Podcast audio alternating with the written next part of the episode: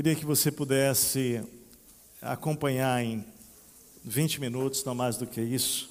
Inclusive, pode colocar os 20 ali, o meu reloginho, por favor. Para que a gente possa falar sobre a pessoa mais importante dessa festa de hoje, que é Jesus. Amém? João capítulo 9, se você puder abrir a sua Bíblia lá em João capítulo 9. João capítulo 9. Há uma expressão na Bíblia onde o próprio Jesus ele diz: "Eu sou a luz do mundo. Eu sou a luz do mundo". Esse trecho está lá em João capítulo 9, mas ele também aparece em João capítulo 8, e antes de entrar no capítulo 9, eu vou ler o 8, porque Jesus diz isso, falando novamente ao povo, disse: Eu sou a luz do mundo. Quem me segue nunca andará em trevas, mas terá a luz da vida. E o capítulo 9, então, nós vamos ver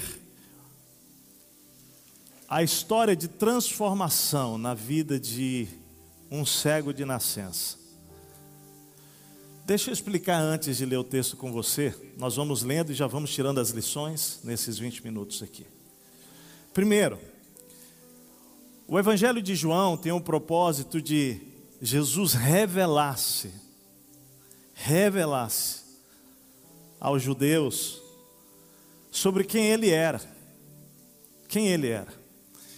E no capítulo 8, quando ele vai dizer eu sou a luz do mundo, ele estava apresentando mais uma mais uma das obras que Jesus estava fazendo na terra. Era nos tirando das nossas trevas para um novo império, o império da luz, da sua luz. É, é óbvio, né, que a escuridão nos deixa perdidos, certo? Você concorda? Você concorda que a escuridão nos faz ficarmos desorientados e sem nenhuma direção? Por isso, perdidos é a melhor definição para a nossa condição quando a gente não tem Jesus. Nós estamos perdidos. Por quê? Porque a Bíblia diz que estamos nas trevas, na mais profunda escuridão. Talvez a gente não perceba isso se a gente lê essa frase apenas do ponto de vista natural, né? Você vai dizer, não, mas eu vivo na luz. Mas ele está falando de uma outra escuridão, é a escuridão espiritual. A escuridão espiritual ela é representada pelo fato de que é, Cristo, que é a luz, ainda não vive em mim. Então, o meu interior ele é trevas. Quando Jesus então se apresenta para os judeus e para o mundo e para as nações, o desejo dele é apenas nos tirar dessa condição de perdidos para achados por ele, achados pelo seu amor. Por isso não é uma ofensa eu admitir que estou perdido, talvez seja uma das coisas mais importantes e mais inteligentes reconhecer que sem a luz de Jesus eu estou em trevas e, portanto, eu estou perdido. Porque é nessa condição que nós podemos ser achados. E Jesus, então, nesse falar, eu sou a luz do mundo, ele então vai curar um cego, um cego de nascença. E nessa cura do cego, que tinha que ser de nascença, preste atenção, tinha que ser de nascença, você precisa entender por que de nascença. Porque o judeu, ele até cria que Deus podia curar alguém que teve alguma cegueira em algum momento da vida. Na verdade, até nós, né, não só o judeu, podemos até dizer, bah, alguém que já foi cego em algum momento da história voltar a ver, eu acho que isso é possível mas crê que um cego de nascença é capaz de ser curado, aí é demais. Aí não dá. Deve ter algum rolo por trás disso. Jesus decide curar um cego de nascença para firmar aquela revelação de que ele era luz. e para fazer um trocadilho profundíssimo com os líderes religiosos, com os fariseus. E vocês vão ver esse texto e é chocante perceber como Jesus vai lidar comigo e com você, porque há um termo importante para nós. Quando a Bíblia fala sobre os judeus, os fariseus, naquela condição em que Jesus estava como judeu no meio deles, mas eles não eram capazes de reconhecer que Jesus era o Messias e tinha vindo. Cadê o Ricardo? Está aí, Ricardo? Vou pedir para o Ricardo levantar. Ricardo, levanta aí porque hoje é o dia de festa. Ricardo é judeu, de ascendência judia, e hoje ele está aqui porque os olhos dele se abriram e ele reconheceu a Jesus como o Senhor e Salvador da vida dele. É. Por favor, a esposa levanta também como judia que se converteu a Cristo. Essa mulher judia, querido, ela descobriu a nossa igreja pela internet, começou a procurar e pedir ajuda porque ela estava ouvindo Jesus falar com ela e querendo se revelar para ela. E hoje a família está aqui tendo uma experiência linda, porque os olhos de vocês se abriram e viram aquele que veio, aquele que é o Messias, o Jesus vivo. Toda honra e toda glória seja dada a Jesus. Amém. Vamos ler o texto então? Observa bem, rapidamente, nós vamos passar por ele. Ao passar, Jesus viu um cego de nascença. Seus discípulos lhe perguntaram, mestre, quem pecou, este homem ou seus pais, para que ele nascesse cego? Claro, aqui é o nosso julgamento, né? Quando alguém peca, a gente fica pensando que é sempre consequência, né? O dano de alguém, do pecado. Ele está dizendo, não, não foi nem o pai que pecou, nem os pais, nem, nem, nem ele que pecou. Na verdade, essa cegueira é para é para revelar a glória do poder de Deus. Olha que coisa linda. Há coisas na sua vida que acontecem não é por causa do seu pecado, é porque Deus faz ou permite para que Ele possa revelar o poder de um Deus que muda o impossível, que faz o impossível. Enquanto é dia, precisamos realizar a obra daquele que me enviou. A noite se aproxima, quando ninguém pode trabalhar. Enquanto estou no mundo, eu sou a luz do mundo. Olha Jesus falando.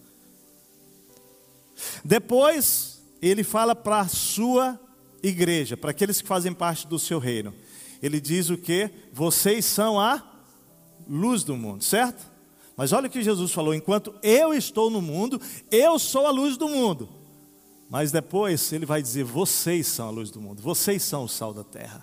Igreja, cada um desses testemunhos aqui é a luz de Deus brilhando no mundo através da obra que Ele está fazendo em você, em mim, na nossa família. Abra sua boca, não tenha medo de falar. E ele continua tendo dito isso, cuspiu no chão, misturou terra com saliva e aplicou-as no, nos olhos do, do homem. Então lhe disse: Vá, lava-se no tanque de Siloé. Sabe o que significa Siloé? Enviado. Então ele estava dizendo o seguinte: à medida que você vai ao tanque de Siloé, você está indo na direção daquele que foi enviado dos céus para a sua cura.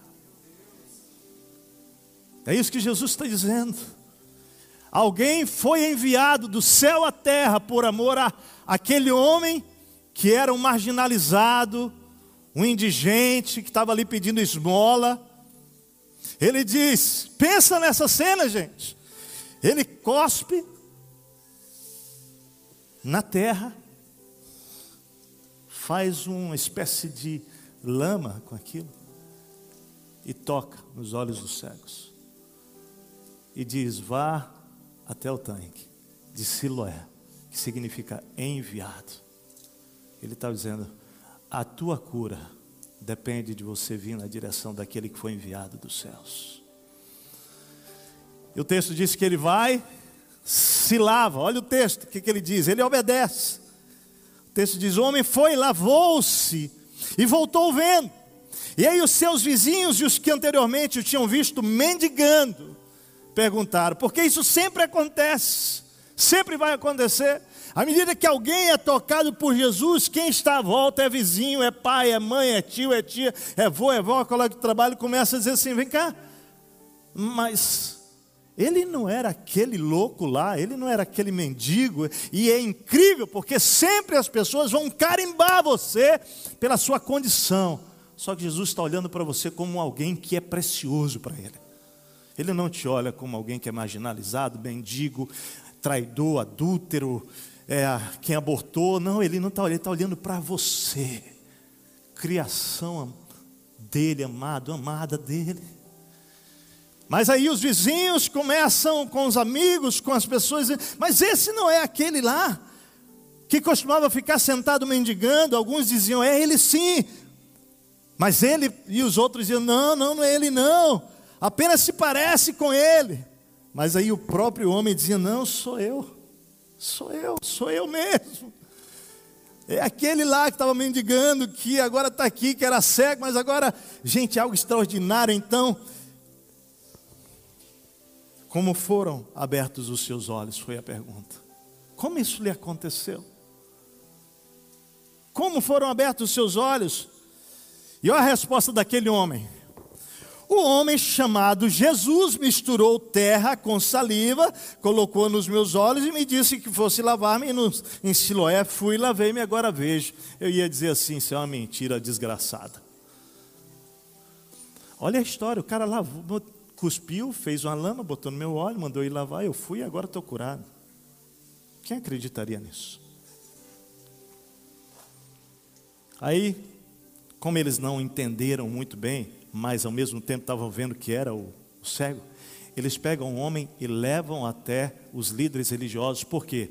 Porque aquele milagre dava um nó na cabeça deles, eles queriam uma explicação religiosa. Eles queriam entender aquilo religiosamente. Tinha que ter uma explicação para aquilo, e eles levam os fariseus. Aos fariseus, o homem que fora cego, então, era sábado. O dia em que Jesus havia misturado terra com saliva e aberto os olhos daquele homem, ou seja, dando um nó na cabeça dos judeus, né? Porque sábado não pode fazer isso, não pode curar sábado. E aí Jesus, que vai nos ensinar na própria Bíblia, que o homem não foi feito para o sábado, mas o sábado foi feito para o homem. Então Jesus está fazendo as obras do Pai no sábado, porque o sábado foi feito para o homem e não o homem para ser escravo do sábado. Eles não entendem isso ainda, eles não compreendem isso ainda, mas Jesus está curando no sábado. Então os fariseus também lhe perguntaram como ele recuperou a visão. O homem respondeu: Ele colocou uma mistura de terra e saliva em meus olhos e eu me lavei e agora vejo. E alguns fariseus disseram: Esse homem aí não é de Deus porque ele fez isso no sábado. Eu queria que você prestasse atenção na resposta dos fariseus. Eles não estavam nem um pouco preocupados com o cego que era cego e que agora via. Eles estavam preocupados com a questão religiosa. Vem cá, esse cara aí que fez isso, esse homem aí, estavam falando de Jesus. Ele não é de Deus, porque ele fez no sábado essa cura. Fiquei imaginando que falta de sensibilidade para o homem que estava ali curado, celebrando. Eles sequer celebravam ou celebraram aquilo. Mas o texto continua, e eu queria que você pudesse entender. Outros perguntavam, versículo 16 diz: Este homem não é de Deus, pois não guarda o sábado. Mas outros perguntavam: Como pode um pecador fazer tais sinais milagrosos?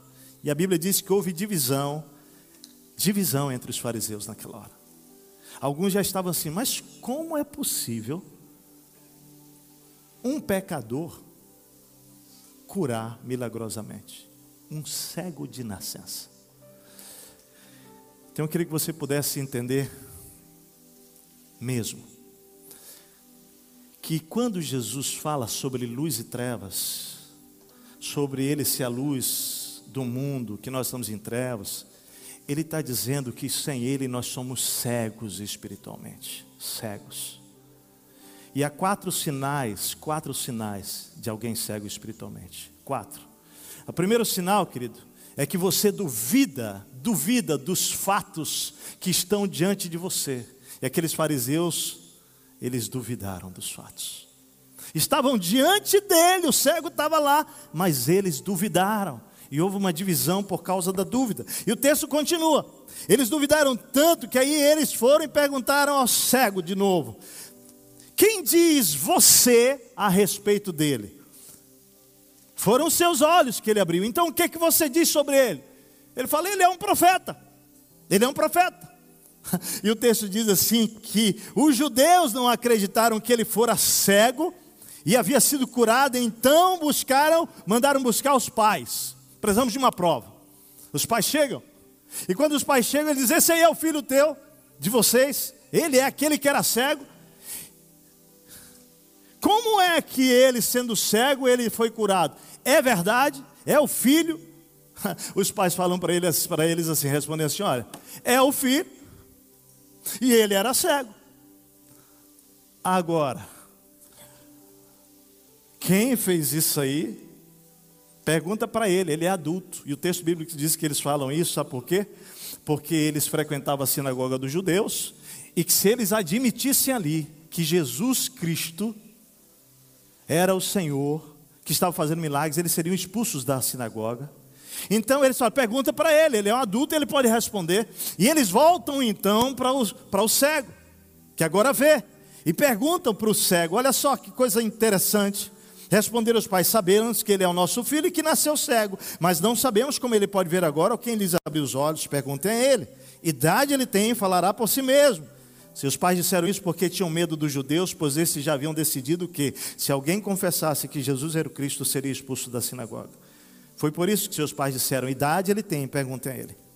Pela segunda vez, então, chamaram o homem que fora cego e lhe disseram: Para a glória de Deus, diga a verdade, sabemos que esse homem é pecador. Ou seja, quem curou você é um pecador. Então, para a glória de Deus, diga a verdade. Aqui vai a segunda marca de alguém que está cego espiritualmente. Sabe qual é? Você tenta convencer os outros a duvidarem de Jesus. Não, isso aí não pode ser. Como? Como alguém faz isso aí? Não pode. E aqui para mim há uma grande lição. Olha só que coisa. Olha, olha essa, essa frase que o Senhor colocou no meu coração, à medida que eu estudava esse texto. Quando eu não consigo entender ou explicar algo que Jesus fez ou faz, eu vou tentar convencer o outro a ver apenas o que eu vejo ou consigo explicar sobre Deus. Os judeus não conseguiam explicar, então ele tinha que dizer assim: não, é um pecador, não tem como um pecador. Eles conseguiam ver apenas um homem pecador diante deles. Eles não conseguiam crer que Jesus era o Messias, o Filho de Deus, sem pecado. A nossa cegueira não só não nos permite ver o Cristo, mas faz com que a gente queira convencer os outros a enxergar apenas o que a gente consegue explicar ou ver. Então eles perguntam de novo: olha só, o que ele lhe fez? Como ele abriu os olhos? Então ele respondeu: já disse, e vocês não me deram ouvido, porque vocês querem ouvir outra vez. Acaso vocês também querem ser discípulos deles? E na hora os fariseus insultaram então aquele homem, dizendo: discípulo dele é você, nós somos discípulos de Moisés, sabemos que Deus falou a Moisés, mas quanto a esse, nem sabemos de onde vem. Aí eu agora, olha aquele cego que havia sido curado, o que ele responde. O homem respondeu: ora. Isso é extraordinário. Vocês não sabem de onde ele vem, contudo, ele me abriu os olhos. Aí ele fala assim: sabemos que Deus não ouve pecadores. Sabe por que, que o cego fala aquilo? Aquele cego que agora via? Sabemos, porque ele tinha sido ensinado pelo seu pai, pela sua mãe, que frequentava a sinagoga, de que apenas quem não tinha pecado podia curar. Então ele está dizendo: vocês, líderes nossos, e eu, nós sabemos, nós sabemos que Deus não ouve pecadores, mas ouve o homem que teme e pratica a sua vontade. Aí ele diz assim: Ninguém jamais ouviu que os olhos de um cego de nascença tinha sido, tivessem sido abertos. Se esse homem não fosse de Deus, olha o testemunho daquele cego. Se esse homem não fosse de Deus, não poderia fazer coisa alguma. Diante disso, eles responderam, os fariseus: Você nasceu cheio de pecado, como tem a ousadia de nos ensinar? E aqui está a raiz da cegueira espiritual. Sabe qual é? O orgulho. Quem é você? Quem é você para falar assim conosco? E aí vai a terceira marca de uma cegueira espiritual, sabe qual é? Nega a realidade. Não é só duvida, nega a realidade dos fatos externos por não conseguir entender ou explicar. Aí olha o texto. Diante disso, eles responderam: Você nasceu cheio de pecado, como tem ousadia de nos ensinar? E o texto diz assim: E o expulsaram. Se a gente fosse usar uma contextualização hoje, né? Eu iria dizer assim: E cancelaram o, o cego. Cancelaram, cara. Excluíram. Deletaram. Cancelaram. E aí, gente, eu acho incrível, porque à medida que eles expulsam o cego da presença deles, quem é que vai até Jesus? Quem é que vai até o cego? Quem é? Jesus. Deixa eu te falar. Às vezes a família nos cancela. Às vezes a sociedade nos cancela. Às vezes os amigos nos cancelam quando nós optamos por Jesus. Mas olha para o texto. Vamos olhar como é que Jesus nos trata. Jesus ouviu que o haviam cancelado. Contextualizando. E ao encontrá-lo, disse: Você crê no filho do homem? Perguntou o homem: Quem é ele, Senhor, para que eu nele creia? Disse Jesus: Você já o tem visto. É aquele que está falando com você. Então o homem disse: Senhor, eu creio. E o adorou. Preste atenção. Quando você tem um encontro com a luz do mundo, três curas acontecem em você. Três. A primeira cura que Jesus cura esse homem é social. Percebe no texto isso?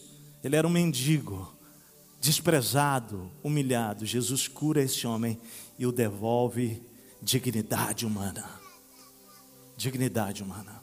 A segunda cura que Jesus faz nesse homem é a cura física. Jesus dá para ele a possibilidade de ver, sendo ele um cego de nascença, Jesus opera um milagre físico. Aí a pergunta que fica é: Jesus não podia deixar esse homem ir embora? Cancelado, expulso, humilhado pelos fariseus. Mas Jesus volta a esse homem, sabe por quê? Preste atenção aqui. Porque nunca, nunca a sua cura estará completa a obra de Jesus na sua vida estará completa se Jesus curar você apenas emocionalmente, socialmente ou fisicamente. É preciso viver a cura o quê? Espiritual. E Jesus vem ao encontro dele.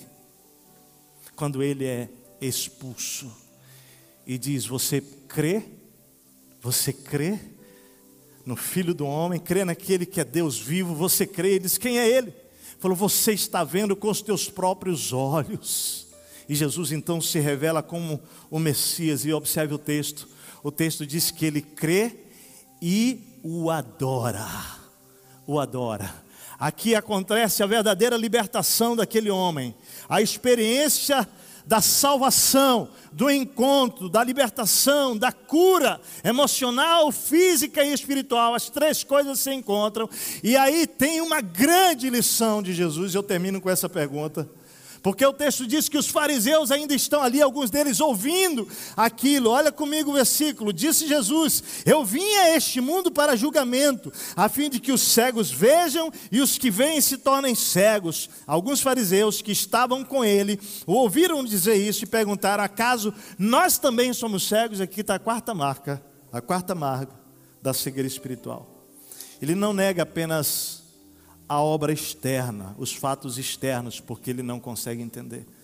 Ele nega a sua própria realidade de cegueira espiritual.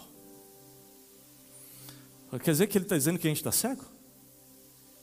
Ele não consegue ver, os fariseus não conseguem ver que eles estavam cegos espiritualmente. E aí, queridos, aí vem o último versículo. Disse Jesus: Se vocês fossem cegos, está falando ali da cegueira física, vocês não seriam culpados de pecado, porque foi essa resposta que ele deu sobre o cego. Foi pecado dos pais ou dele? Certo? Ele está emparelhando.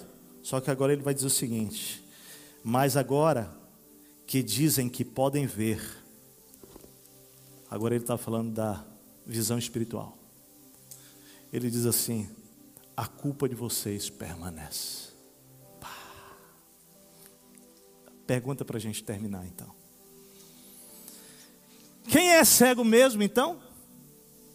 Essa é a pergunta para a gente terminar. Quem não vê ou quem não quer ver? Eu tenho um convite hoje nessa manhã.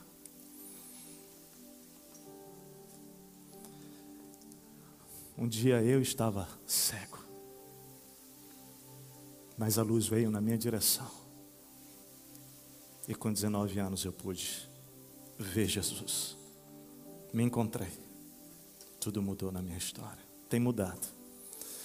Eu queria convidar você que está aqui nessa manhã, que veio aqui, que é um amigo, que é parente, mas que hoje se deu conta que Jesus é a luz do mundo e que sem Ele nós estamos perdidos nas trevas e que o maior desejo de Deus é que você possa encontrá-lo, a fim de que você possa encontrar o caminho de volta para casa. Amém? Feche os seus olhos. Se você está aqui e você deseja, hoje, caminhar na direção da luz e receber a Jesus, faz uma oração de todo o seu coração. Pode ser lá com a sua mente silenciosa, você pode falar alto, mas repete essas palavras comigo. Se você deseja de coração, diga assim: Senhor Deus, obrigado porque o Senhor, que é a luz do mundo, vem na minha direção para me encontrar nas minhas trevas. E hoje, Deus, eu quero reconhecer que sou um pecador, uma pecadora, e que tenho vivido em trevas, longe da luz de Jesus. Mas eu quero hoje ter um encontro verdadeiro com a luz que é Jesus.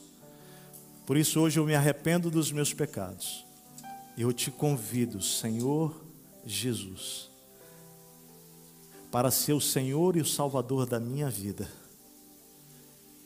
para abrir os meus olhos espirituais hoje, para que eu possa ver Jesus, a luz do mundo, e possa a partir de hoje ter a salvação que só tu podes me dar.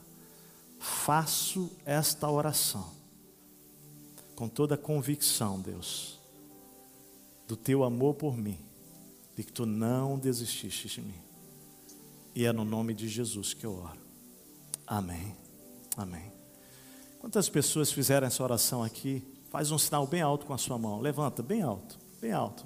Várias pessoas, várias pessoas. Nós vamos cantar uma música agora. Aquele grupo que está ali de pessoas, dá um tchau ali para gente aqui, ó. Se tem mais assim, dá um tchau caprichado aí, ó. Isso. Nós queremos fazer um cafuné em você. Não é cafuné assim não. É um carinho que nós queremos dar a você.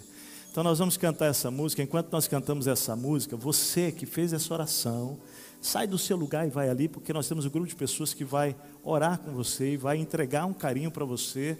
Nós queremos caminhar com você nessa jornada espiritual. Amém? Tem duas portas, tem uma porta ali e tem outra porta aqui, tá? Você pode. Vamos ficar em pé e vamos cantar essa música? Você que hoje tomou essa decisão, faz isso, tá? Pode ir, não precisa ter vergonha nenhuma. É gente muito querida, nós vamos ali poder te abraçar, te dar um presente, um cafuné espiritual, orar com você.